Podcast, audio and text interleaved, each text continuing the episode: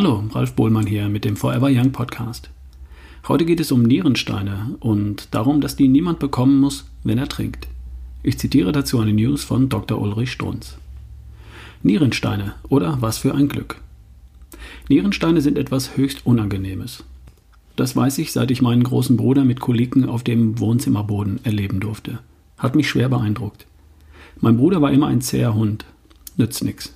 Nierensteine sind stärker hätten Sie auch ungern. Brauchen Sie nie zu bekommen. Es gibt eine, genau eine Maßnahme, die Sie zuverlässig vor Nierensteinen schützt. Die Maßnahme heißt Trinken. Unausweichlich folgt auf diesen Ratschlag sofort Tu ich doch. Sie antworten immer völlig reflexhaft. Tun Sie nicht. Von Trinken hat höchstens der Läufer eine Ahnung. Zwangsläufig. Der schwitzt jeden Tag ein bis zwei Liter raus und trinkt genau diese Menge mehr. Ob Sie genug trinken, lässt sich ganz einfach feststellen sammeln Sie 24 Stunden lang Ihren Urin. Da gibt Spezialbehälter mit Mengenanzeige. Wenn da nicht zwei Liter zusammenkommen, tja. Meinen praktischen Rat kennen viele von Ihnen. Trinken Sie nachts. Bevor Sie die unausweichliche Frage stellen, denken Sie bitte kurz nach. Nach dieser Einleitung möchte ich auf das große Glück im Zusammenhang mit Nierensteinen zu sprechen kommen.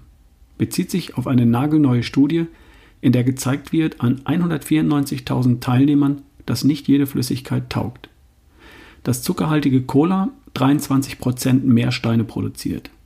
Zuckerhaltige andere Limonaden 33% mehr Steine produziert. Dass Limonaden mit Süßstoff kein Risiko darstellen.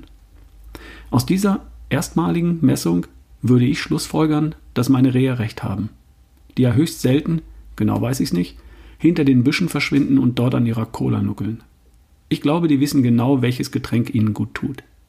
Dummerweise hat diese Studie noch etwas anderes ergeben. Zum großen Glück für Sie. Das Risiko für Nierensteine sinkt dosisabhängig mit Kaffee, Tee, Bier und Wein. Ende der News. Nachts trinken also. Nicht am Abend vor dem Zubettgehen. Und dann müssen müssen, sondern während der Nacht. Werde ich mal ausprobieren. Bis zum nächsten Mal, dein Ralf Bohlmann.